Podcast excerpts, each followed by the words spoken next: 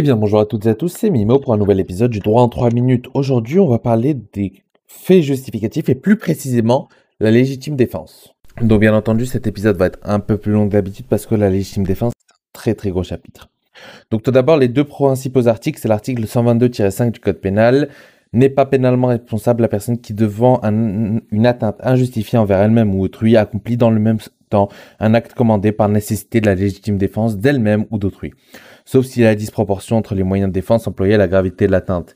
Et l'autre article, c'est la linéa 2 du même article, n'est pas pénalement responsable la personne qui, pour interrompre l'exécution d'un crime ou d'un délit contre un bien, accomplit un acte de défense autre qu'un homicide volontaire lorsque cet acte est strictement nécessaire au but poursuivi dès lors que les moyens employés sont proportionnés à la gravité de l'infraction.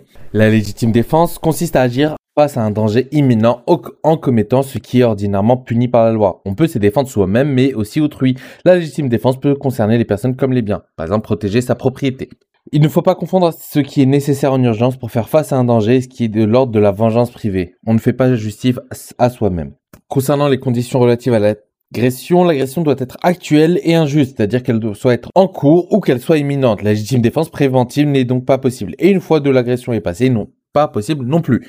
Concernant l'agression qui doit être injuste, si l'agression est justifiée, il n'y a pas de légitime défense. Pour les biens, il faut un crime ou un délit injustifié. C'est par exemple les violences dont la personne se dit victime sont des policiers qui ne respectent pas le cadre qui leur est donné. Ça, c'est injuste. Concernant la légitime défense putative, c'est celle qui n'a existé que dans l'esprit de la personne qui l'invoque. Par exemple, une femme qui croit qu'il y a un cambrioleur, en se sentant en danger, prend un fusil, attire, mais en fait c'est son fils.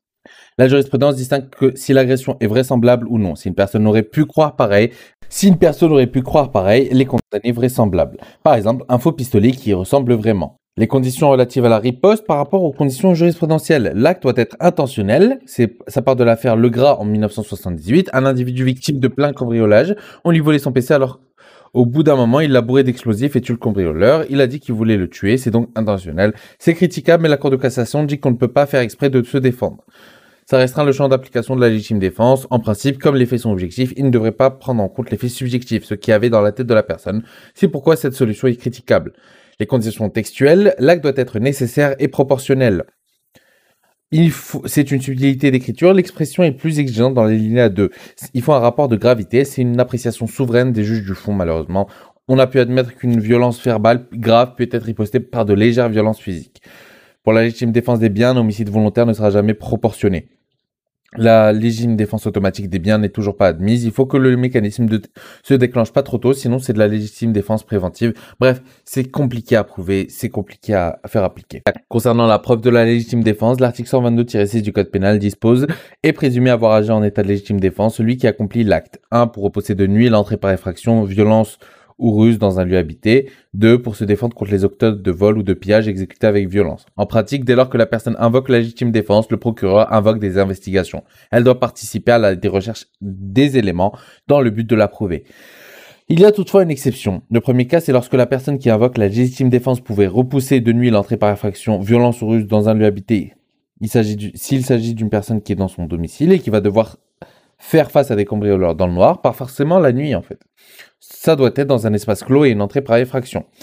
Le deuxième cas, la personne pour se défendre contre les auteurs de vol ou de pillage doit s'exécuter avec violence. Ces deux présomptions ont longtemps été considérées par la jurisprudence qu'elles étaient tenues pour établir. On, ne pouvait plus apporter la preuve contraire. Dans les situations où il y a eu adultère, l'épouse décide de surprendre l'arrivée de sa maîtresse avec un fusil dans le noir. Elle la tue alors qu'elle ne craignait rien. Il a été jugé que la légitime défense a été acquise. Ce qui est scandaleux, mais c'est grâce à la présomption. Aujourd'hui, la présomption est simple. Eh bien, c'est tout pour aujourd'hui. Bien entendu, si vous avez des questions, n'hésitez pas à les poser sur encore.fm ou sur le droit en 3 minutes sur Instagram. Pour le coup, c'était Mimo pour le droit en 3 minutes. Prenez soin de vous. On se reverra la prochaine fois. Cheers